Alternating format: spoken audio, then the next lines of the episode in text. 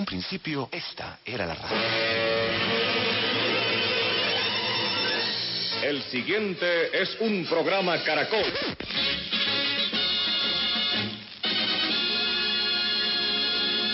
Con ustedes, emisoras Nuevo Mundo.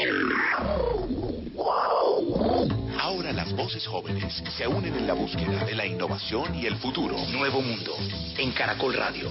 Los estudiantes. Nuevo mundo de Caracol Radio. El aislamiento preventivo continúa vigente ante la coyuntura y justamente como efecto del distanciamiento, distintos sectores y escenarios se han tenido que reinventar para dar continuidad a sus actividades y del mismo modo acercarse a la comunidad.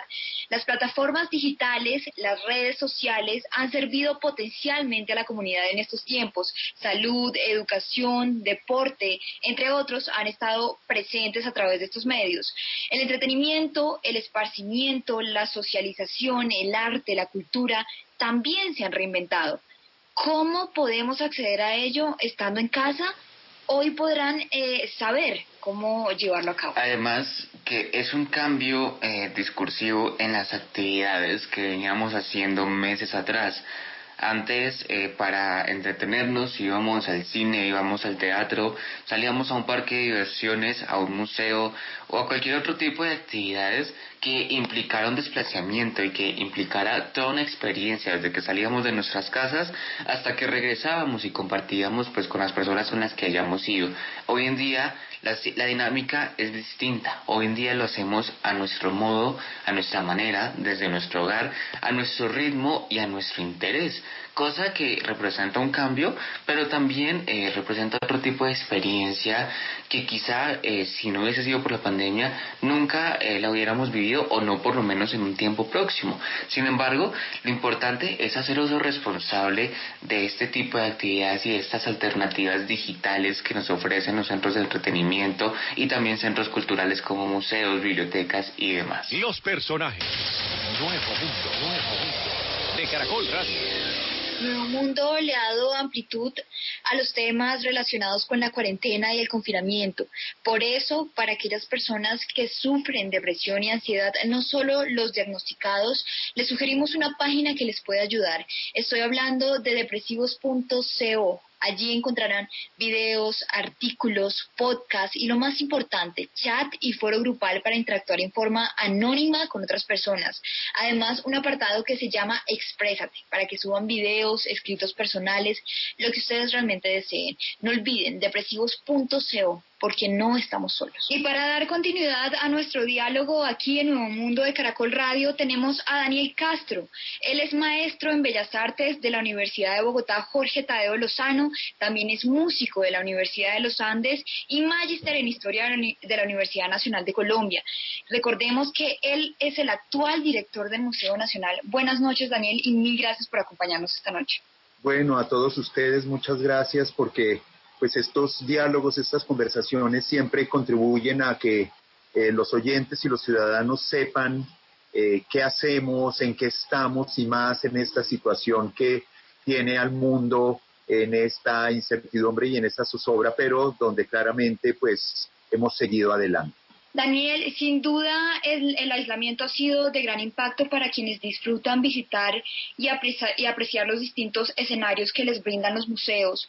¿Cómo se reinventa para iniciar este diálogo el Museo Nacional para dejar la presencialidad a un lado, en un segundo plano, y aliviar la magnificencia de la historia, el arte y la cultura pues, que nos brinda el espacio tangible del museo? Bien, es, es eh, digamos, muy ah, clave esa situación que, eh, pues, digamos, usted lo plantea en la pregunta. Eh, los museos hemos estado de alguna forma muy circunscritos a, eso, a, ese trabajo de contacto mucho más directo con los ciudadanos y más, digamos, lo que entendemos por un museo contemporáneo, un museo que no solamente eh, digamos, apele a la contemplación, a, una, a un ejercicio eh, más pasivo de ese otro que llega a nuestros espacios, sino que claramente lo que hace es activar una interacción y yo me refiero a interacción aquí, siempre lo he hecho en pues todo el tiempo que llevo vinculado a los museos, es como ese diálogo, como esa interlocución, como esas formas de em, cruce de información y de experiencias que tenemos con los ciudadanos. Eso es algo que, cada vez más, cada día que pasa, pues por lo menos hasta antes de que eh, entráramos en la emergencia sanitaria, pues era una tarea ineludible.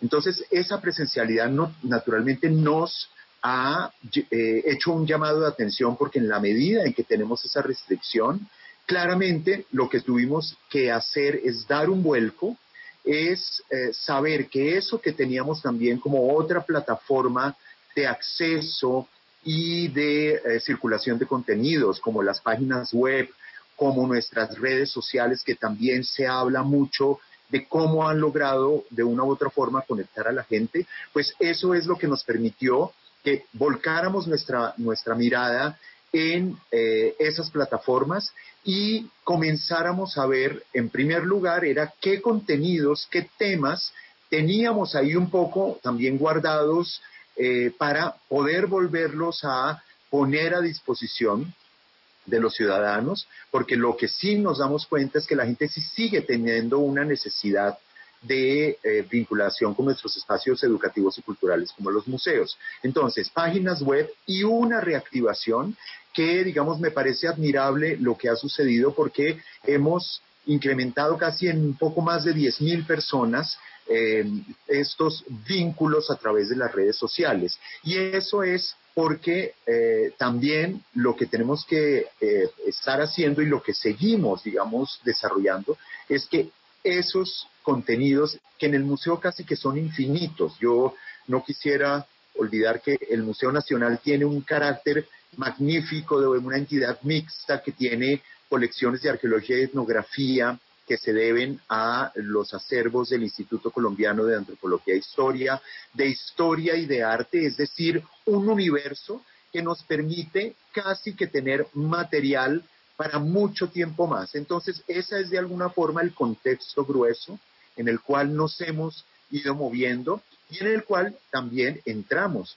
No, podemos olvidar que somos parte del Ministerio de Cultura eh, en unas estrategias de comunicación colectiva entre los museos del Ministerio de Cultura en el país, con los de Bogotá, con el Museo Nacional, o sea, yo tengo que hablar no solamente por la institución Museo Nacional, sino por un universo un poco mayor, con eh, como propuestas, una que se llama eh, Museos en Casa y otra que es el numeral Tu Casa es Colombia, y eso nos ha permitido mantener una vigencia, una actividad y un dinamismo eh, que pues es gratificante aún en esta situación de confinamiento. Ya que usted menciona estas dos campañas, por así decirlo, numeral Museos en Casa y numeral Tu Casa es Colombia, eh, nos gustaría que nos cuente en qué consiste, en cómo es esto del museo en casa eh, y, de alguna manera qué ofrecen al público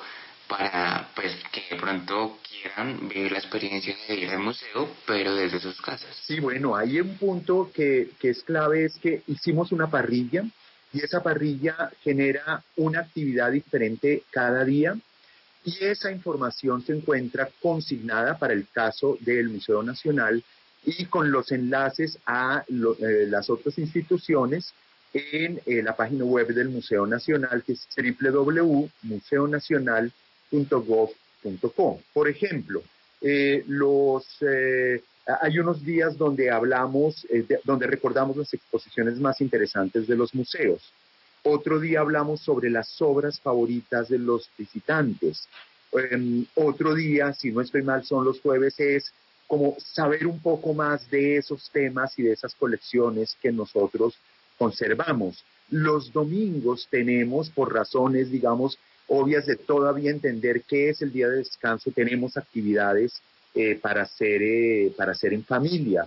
Eh, recién también entramos al tema del confinamiento, alcanzamos a hacer la apertura de dos nuevas salas, también no olvidar que el Museo Nacional está en un ejercicio de renovación integral de sus colecciones, porque estamos muy cerca de cumplir 200 años y queremos que cuando llegue ese momento todo el museo se encuentre renovado.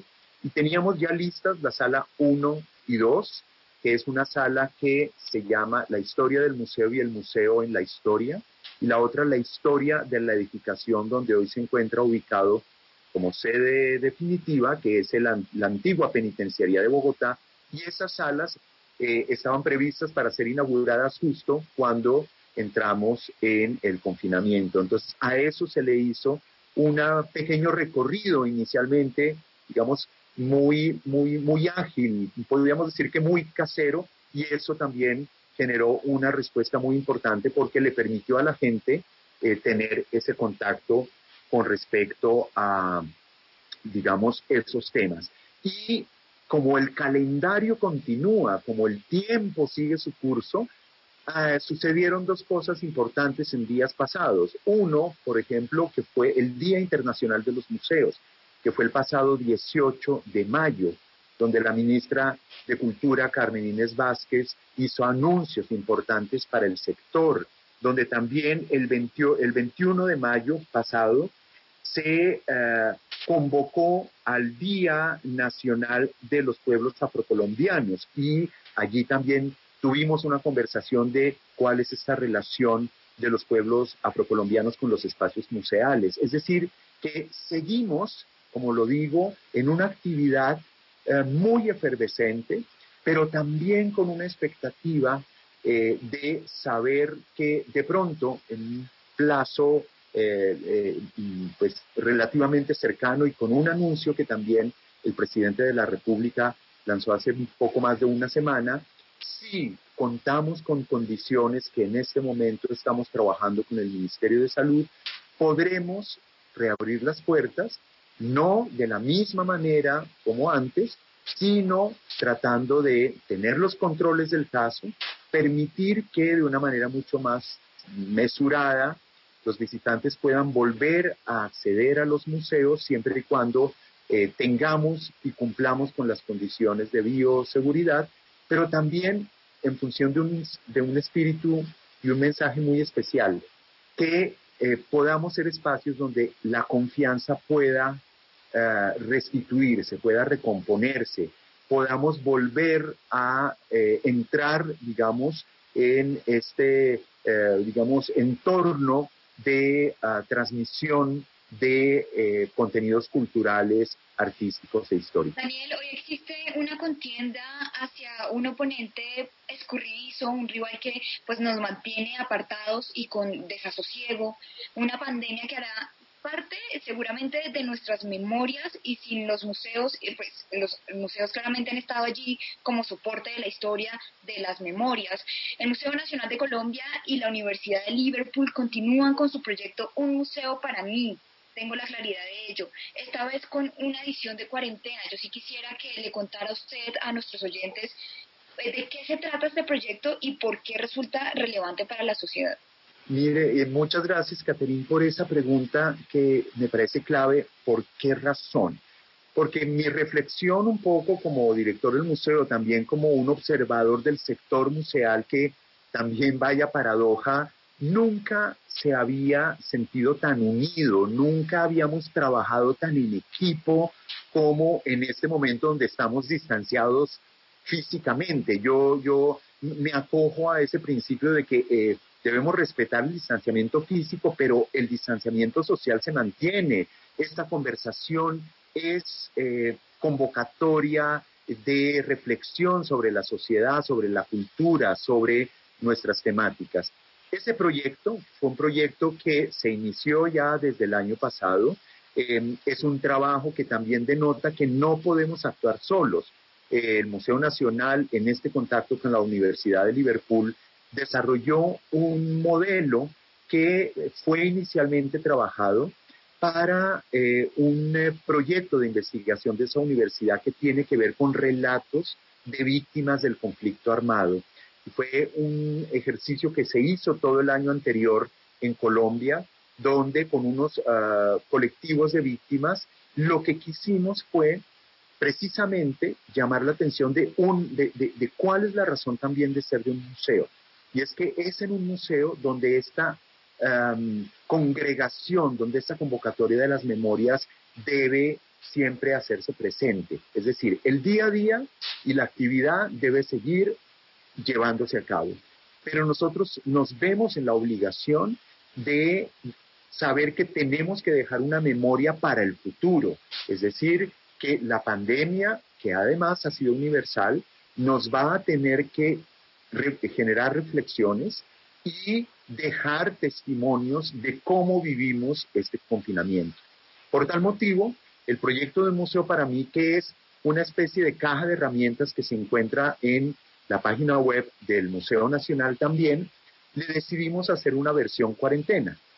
Y esa versión cuarentena lo que genera es una invitación a que las personas, ya sea individualmente o en familia, creen unos relatos, creen unas narrativas y vuelvan y miren qué es lo que ha significado el confinamiento para eh, los individuos y para las familias. Es decir, qué es lo que me hace falta, qué es lo que más añoro, qué es lo que más he escuchado como música, cuáles son las actividades que he rescatado que de pronto tenía eh, un poco eh, dejadas de lado por la agitación cotidiana, cuáles son las formas como puedo casi que describir un día de confinamiento. La gente puede decir que son unos iguales a los otros, pero no creemos que eso sea así.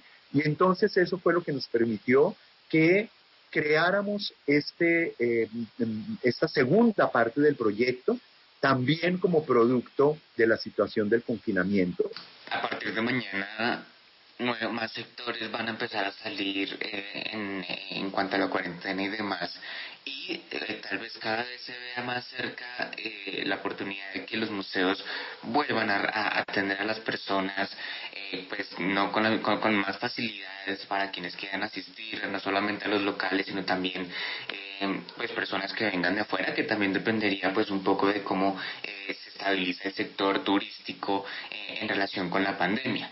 Sin embargo, eh, se ha pensado qué va a pasar con el Museo Nacional y con los museos en general una vez se pueda volver a salir a las calles, es decir, se eh, terminaría esto de museo en casa o quizás se ha planteado trabajar no solamente el museo en casa, sino también de forma presencial. ¿Cómo, ¿Cuál sería ese paso ideal a seguir por parte de los museos? Eh, es, es, es clave ese punto también, ¿por qué? Porque ya tal como lo veníamos conversando, la prepandemia nos creó unas condiciones, o, más bien, nos hizo una llamada de atención a que no debemos, eh, digamos, circunscribirnos solamente al tema de la presencialidad. Alguien lo decía, tal vez, ah, no recuerdo, en una lectura de medios de comunicación o prensa, y es que si hacemos un ejemplo de los museos con respecto a una economía de un país, es decir, si nos, ah, si vemos la presencialidad como el único flujo, incluso de recursos o de, estabilidad o ah, de mm, justificación de nuestra actividad eh, como si fuera el petróleo en una economía una única fuente de eh, producción, pues yo creo que estamos cometiendo un error.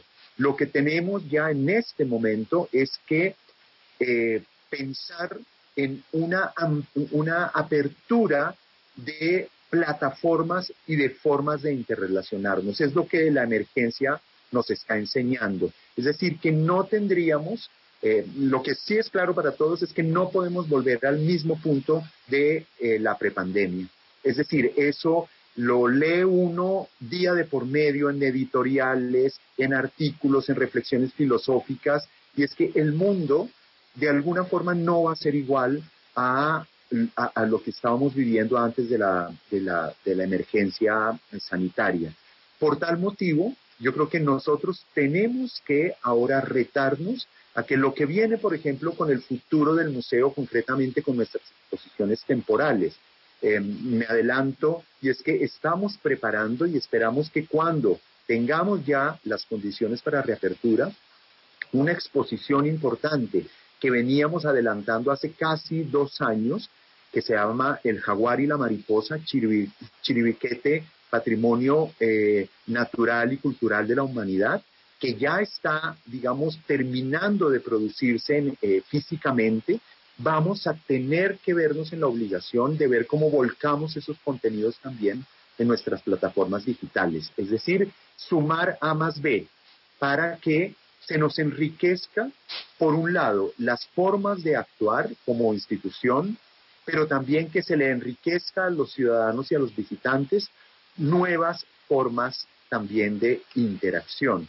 Eh, y entonces también lo que tenemos previsto para la segunda mitad del año, que es una gran exposición conmemorativa que está relacionada con ocho artistas, ocho creadores colombianos que estarían cumpliendo en este 2020 eh, 100 años de nacimiento, eh, Obregón, Negre, eh, Grau, eh, Cecilia Porras, Lucy Tejada, Manuel H., el fotógrafo, Nereo y el gran escritor afrocolombiano Manuel Zapata Olivella, esa exposición que estamos preparando, porque como lo he dicho, no nos detenemos, va a tener que ver cómo se produce en espacio físico, pero cómo también va a entrar claramente a eh, eh, desplegarse en una lógica que es como la que ya Juan David nos ha comentado de esas narrativas transmedia. Es decir, tenemos retos y esos retos es ampliar las maneras de interacción con nuestros visitantes. Es decir, no vamos a decir o a desechar algo que hicimos porque era producto de la emergencia, sino que esos aprendizajes vamos a tener que seguirlos en el mejor sentido de la palabra, capitalizando para crear más y mejores condiciones de interrelación con la ciudadanía e incluso también abriendo el espectro de que si vamos a tener todavía limitantes con relación a la visita de turistas, pues que muy seguramente esos contenidos también trasciendan fronteras desde eh, lo digital, lo virtual. Capitalizar los aprendizajes. Daniel Castro, maestro en Bellas Artes, músico, magíster en Historia y además director del Museo Nacional. Muchísimas gracias por acompañarnos esta noche aquí en el programa. A ustedes muchas gracias por la invitación. Vamos a una pausa de información deportiva aquí en Nuevo Mundo. Recuerden que para interactuar con el programa nos encuentran en nuestra página de Facebook como Nuevo Mundo de Caracol Radio, en Twitter e Instagram como arroba en Mundo Caracol y en nuestro correo nuevomundo.caracol.com.co. Ya regreso. Visítenos en Facebook, escribiendo Nuevo Mundo de Caracol Radio. Nuevo Mundo de Caracol Radio. Para que permanezca actualizado sobre nuestros programas.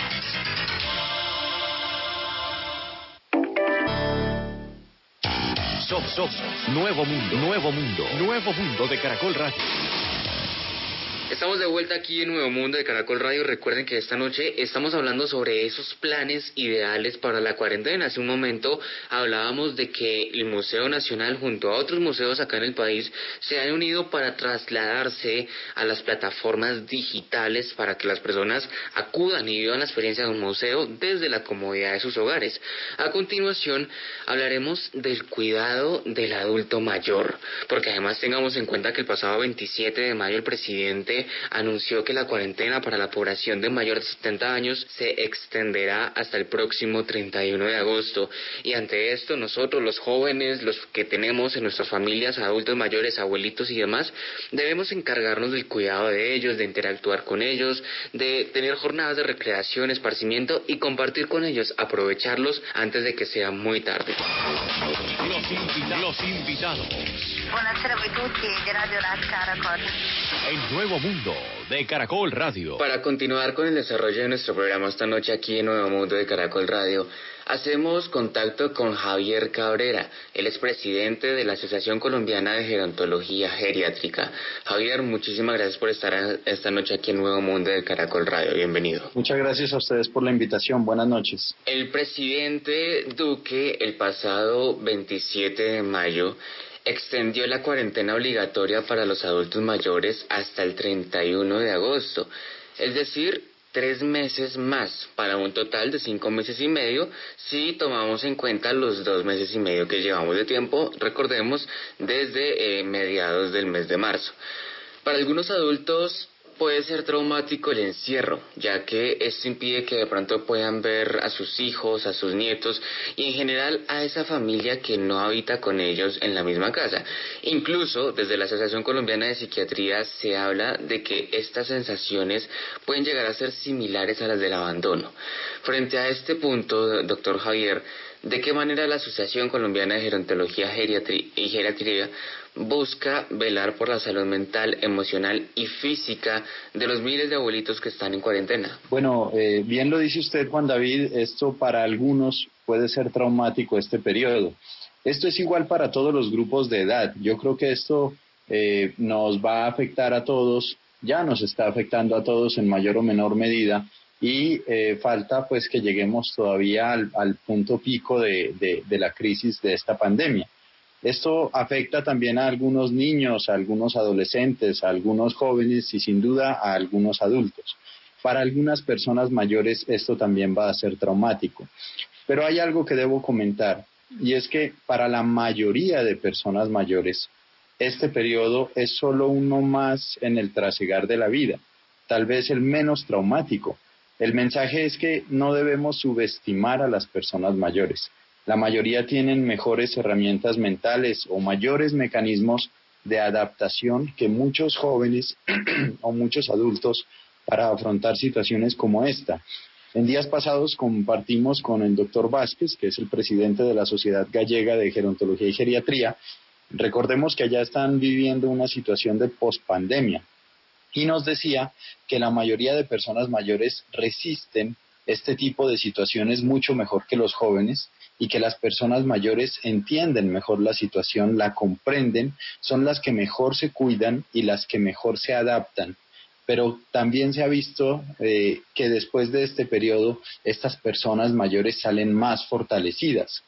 La Asociación Colombiana de Gerontología y Geriatría hasta ahora, en estos momentos pre-crisis, se ha enfocado en fortalecer las medidas preventivas para disminuir la mortalidad en este grupo poblacional. Para eso hemos estado asesorando en diferentes niveles la toma de decisiones frente a las personas mayores con el fin de que estas medidas preventivas con las que ya se ha logrado salvar muchas vidas no se flexibilicen con el objetivo de salvar muchas más vidas. Por supuesto, esto no es suficiente. Ahora que el gobierno ya ha decretado la extensión del periodo de aislamiento, nos enfocaremos en la visión integral que tienen los profesionales de la salud que atienden a las personas mayores. Ahora vamos a fortalecer estrategias para optimizar la atención clínica, nutricional, mental, funcional y social de, las personas mayores. Es, importante también en este punto hablar sobre el lenguaje que utilizamos para referirnos hacia las personas mayores y a nuestra sociedad en general cuando se habla sobre las personas mayores. Debemos utilizar un lenguaje incluyente, un lenguaje asertivo y entregar el mensaje en una forma respetuosa y de agradecimiento. Eh, cuando se habla de personas mayores no está bien generalizar, pues cada uno envejecemos en modos diferentes. No todos son abuelitos, no debemos hablar de encierro, sino de que esta es la única forma que tiene realmente el gobierno para salvar vidas en nuestra población, y no solo las vidas de las personas mayores, sino la de todos en general.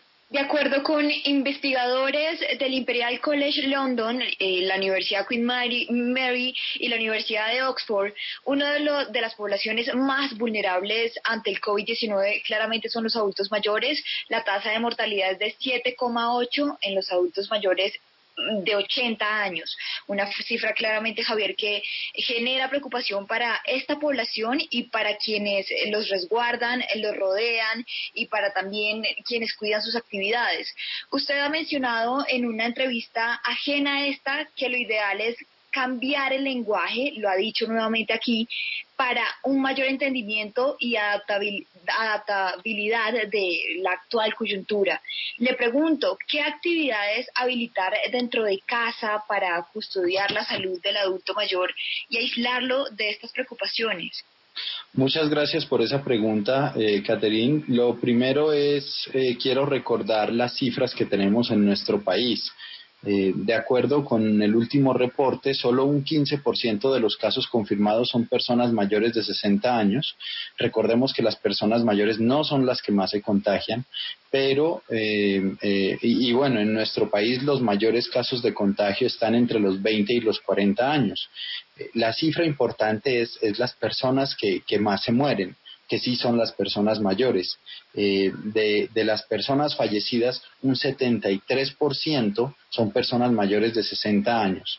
Y, pero las cifras oficiales que más llaman la atención son estas tasas de, letalidad que tú comentas eh, y que en nuestro país son mucho más altas de las que tú estás eh, mencionando. En nuestro país, una de cada diez personas contagiadas entre los 60 y los 69 años ha fallecido una de cada cinco personas contagiadas entre los 70 a los 79 años ha fallecido. Una de cada cuatro personas contagiadas entre las 80 y los 89 años ha fallecido. Y una de cada tres personas mayores de 90 años contagiadas ha fallecido. Estas tasas de letalidad, como te digo, son más elevadas en nuestro país eh, y sin comparar con otros países, esta cifra de letalidad no es justificable cuando se puede evitar en una mayor medida. Y esto es exactamente lo que hace esta, estos decretos eh, ministeriales y presidenciales están evitando que se muera una cantidad injustificable de personas mayores y por eso muchas personas pues estamos muy agradecidos con, con, este tipo de medidas. Ahora me preguntas eh, sobre cómo pueden las personas mayores invertir su tiempo.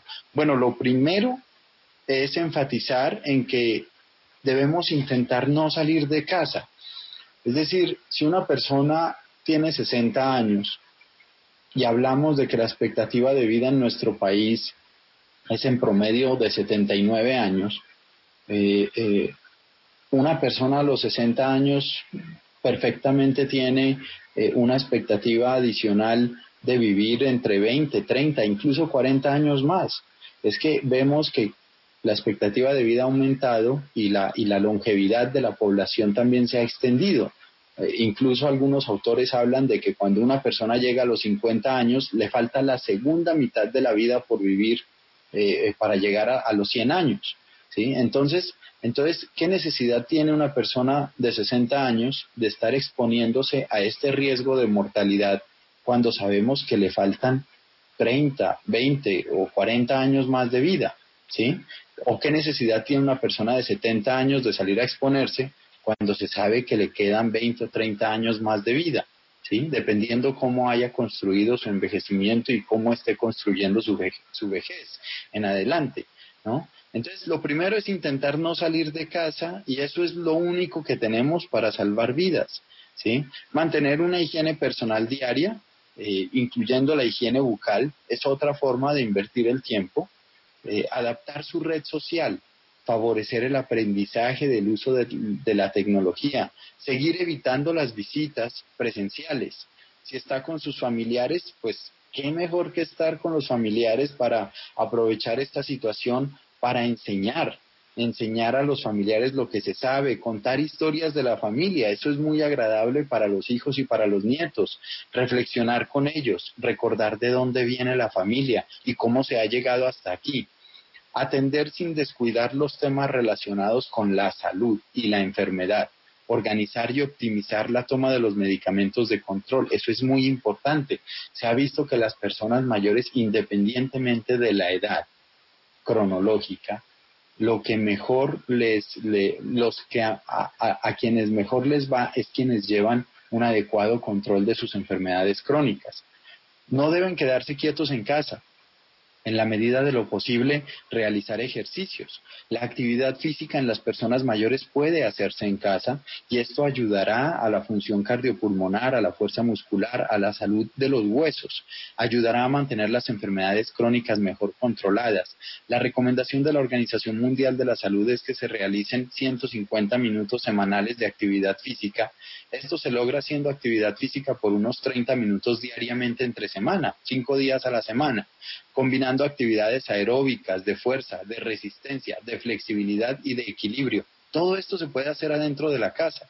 Cualquier nivel de actividad física representa beneficios para las personas mayores, mantiene la salud mental, evita caídas y mantiene la función muscular. La nutrición es muy importante. En este tiempo se debe favorecer una alimentación adecuada con un adecuado equilibrio entre proteínas, carbohidratos, grasas y fibra. Mantener también una buena hidratación es importantísimo. No favorecer dietas a menos que estén dirigidas por un profesional de la salud. Debemos aprovechar para estimular el cerebro con actividades que obligan a pensar. Pueden ser juegos de mesa, aprender recetas nuevas de cocina, leerse un libro, ver fotografías familiares, usar un computador, entre otras. Eh, también es importante que las personas mayores duerman y descansen lo necesario y que, y que los que estamos alrededor podamos permitir todo esto para su desarrollo eh, adecuado y su bienestar durante este periodo de aislamiento. Ahora bien, con, con estas medidas del gobierno, pues también está la oportunidad de salir eh, 30 eh, minutos eh, tres veces a la semana para, para, para fortalecer la parte cardiopulmonar. Entonces podemos combinar, ¿no? Podemos tres veces a la semana salir 30 minutos y continuar con esta actividad física en el interior de la casa. Esto es muy importante. También es importante recibir, recibir eh, la luz del sol. Esto va a ayudar a mantener los niveles de vitamina D en un nivel favorable eh, para, para, mantener la salud de las personas mayores. todas estas medidas realmente eh, son muy bien pensadas y muy bien asesoradas. Uno de los grandes problemas es que, bueno, es importante, como usted bien decía, que en, si los, adultos están con sus familias, pues es una, una oportunidad para aprendizaje, para contar experiencias, para enseñar. Eh, yo creo que no solamente del adulto a los menores, sino de los más jóvenes a los adultos, como usted lo señalaba, eh, en cuanto al uso de tecnologías y demás. Pero tristemente también sucede que hay personas que no son tan pacientes con sus adultos mayores.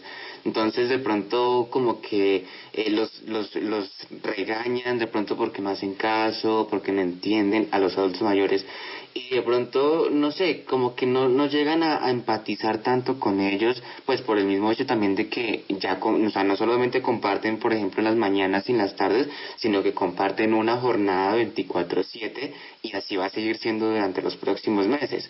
Entonces, ¿Cómo se puede empezar a mejorar ese tipo de relaciones en donde quizá el nieto es un poco más rebelde con el abuelito o el hijo es un poco grosero con su papá y así, en donde el adulto mayor en otras se está viendo un poco afectado pues por ese, digamos así, maltrato familiar que no necesariamente es físico? Juan David, este tema que usted toca es muy importante porque entramos a otro segmento de la población y son esas personas mayores que sí requieren cuidados eh, que si bien son una minoría, eh, es necesario entender que estas personas eh, necesitan una adaptación especial.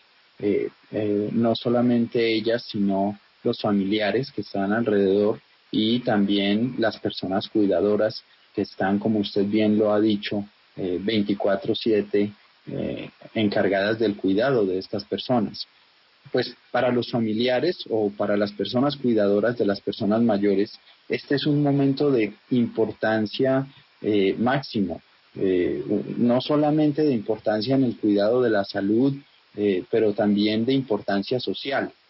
Sabemos que la, la, la pandemia va a mostrar lo mejor y lo peor de cada uno de nosotros y es un momento para, que, para que estas personas cuidadoras puedan demostrar lo mejor, lo mejor eh, en su conocimiento frente al cuidado, lo mejor, eh, las familias pueden demostrar lo mejor en, en, agradecer a las personas mayores lo que, lo que se ha construido, ¿sí? Debemos aprovechar para atender con humanismo, a servir con amor, con paciencia, escuchar a las personas mayores y garantizar sus derechos, eh, porque es un derecho que ellos se han ganado eh, a, través de, la vida, ¿sí? Y que, y que ahora nosotros debemos ser capaces de devolver esos, esos esfuerzos que ellos han, han logrado mantener durante tantos años.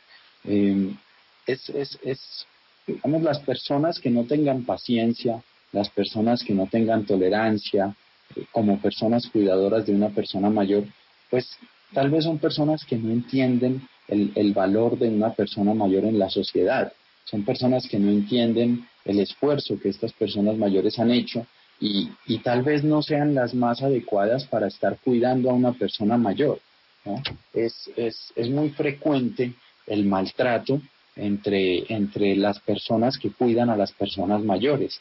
Eh, miremos también otro tipo de población, por ejemplo, la población de personas en condición de discapacidad. Hay personas cuidadoras que, que tampoco tienen la paciencia para, para sobrellevar esta situación de cuidado en personas mayores con discapacidad.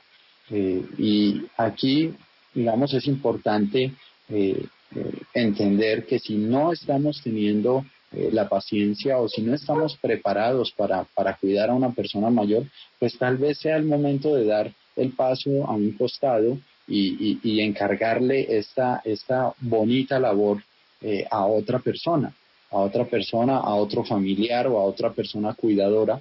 y, y, tal vez, digamos, no todos servimos para todo, ¿cierto? Entonces, es, es posible que, que eh, esta persona eh, mayor esté perdiéndose la oportunidad de tener una persona cuidadora mejor preparada o una persona cuidadora que entienda mejor el concepto de, de la persona mayor en nuestra sociedad. Entonces, eh, yo creo que es pura falta de entendimiento y pura falta de preparación cuando no cuidamos bien a una persona mayor. Esto ocurre en todos los grupos poblacionales, ¿no? en todas las edades. Eh, eh, y por eso es tan importante también pues prestarle mucha atención a las personas cuidadoras para que no se sobrecarguen para que no eh, tengan estos síndromes de, sobrecarga de la persona cuidadora eh, eh, y, se pueda mantener también su salud mental y su bienestar, porque estas personas también son personas que, requieren atención. Y, si atendemos bien a una persona cuidadora, pues eso se va a traducir en un mejor trato y en un mejor cuidado hacia la persona que ellos están cuidando. Esto es muy importante. ¿Cuáles son las recomendaciones para los adultos mayores que viven solos, personas que pueden tener los ánimos minimizados? A veces cuesta mantener el equilibrio bajo esa condición. ¿Cómo pueden generar ellos, eh, doctor Cabrera, una rutina física, alimenticia eh, y mental, pero saludable? Bueno, hay, hay, hay unas personas mayores que, que, que viven solas eh, y hay unas personas mayores que, que requieren eh, una mayor atención, como ya lo hemos venido diciendo. Eh, se calcula que más o menos el 10% de la población de personas mayores viven solas. Y estas personas mayores viven solas muchas veces por gusto propio, ¿sí? Porque se sienten fuertes y quieren seguir o quieren continuar responsabilizándose por sus vidas. Muchas veces por, por gusto propio viven solas, pero también hay abandono. También hay personas mayores eh, que viven solas no por gusto, sino porque la red social que se ha construido alrededor de ellos es insuficiente o no existe. Por eso es necesario que nosotros desde la juventud empecemos a pensar en esa necesidad de construir la red social a nuestro alrededor, eh, una red social eh, que sea capaz de sostenernos y mantenernos eh, durante la vejez. Eh, estas personas mayores que viven solas pueden invertir su tiempo de diferentes maneras. Si viven solas es porque en su mayoría son independientes para realizar unas actividades básicas de la vida diaria, como, como las labores de higiene personal, como caminar, subir y bajar escaleras, ir al baño solos, eh, bañarse, eh, eh, hacer, cuidarse solos. A esta hora nos acompañó Javier Cabrera, recuerden, él es director de la Asociación de Gerontología Geriátrica. Javier, mil gracias por acompañarnos esta noche. Bueno, muchas gracias a ustedes y espero que nos veamos pronto nuevamente. Se totalizan más de 70 días aislados. Nos hemos tropezado con una pandemia que ha generado a partir de las dificultades que la misma carrea que el mundo se reinvente. Se puede mantener el equilibrio mental y físico en orden. La industria pues y los escenarios nos brindan nuevos sistemas, dinámicas, medios. Recuerden que los videoconciertos están a su disposición a través de las redes sociales, en las plataformas digitales también. Si es amante, por ejemplo, del cine, quiero recomendarles Retina Latina, una plataforma pública y gratuita con más de 230 películas latinoamericanas. También, pues, fortalezcan los lazos, el ejercicio, la cocina, las manualidades, la lectura, el diálogo podrán ayudar a que la coyuntura sea más amena. Es importante, como lo dijo nuestro primer invitado en esta noche, debemos capitalizar los aprendizajes, las experiencias, todo lo que esta cuarentena nos ha dejado. De alguna manera, espero que todos hayamos podido mejorar las relaciones en nuestras familias, en nuestros hogares, que hayamos adquirido nuevos hábitos de vida, hábitos alimenticios, hacer ejercicio, leer, practicar alguna actividad que no teníamos tiempo antes por eh, pues las jornadas diarias. Y lo importante es aprender de esto, aprender cómo vivir con esto y que bueno, esta es una situación, tener presente que durará muchísimo más y que a pesar de todo el mundo no volverá a ser como lo conocíamos, sino que esto deberá dejarnos un aprendizaje para vivir de una forma distinta. Nuevo Mundo le ha dado amplitud a los temas relacionados con la cuarentena y el confinamiento. Por eso, para aquellas personas que sufren depresión y ansiedad, no solo los diagnosticados, les sugerimos una página que les puede ayudar. Estoy hablando de depresivos.co Allí encontrarán videos, artículos, podcasts y lo más importante, chat y foro grupal para interactuar en forma anónima con otras personas. Además, un apartado que se llama Exprésate, para que suban videos, escritos personales, lo que ustedes realmente deseen. No olviden depresivos.co, porque no estamos solos. Agradecemos a todos nuestros oyentes, a nuestros invitados. Hasta aquí va el programa de esta noche. Recuerden que somos estudiantes de comunicación social de varias universidades en Colombia. Hoy, desde Bogotá, me acompañó Juan David Pavón de la Pontificia Universidad Javeriana y quien les habla, Catherine Metaco de la Universidad Central. En la dirección Norberto Vallejo. Estaremos para ustedes el próximo domingo. Feliz noche.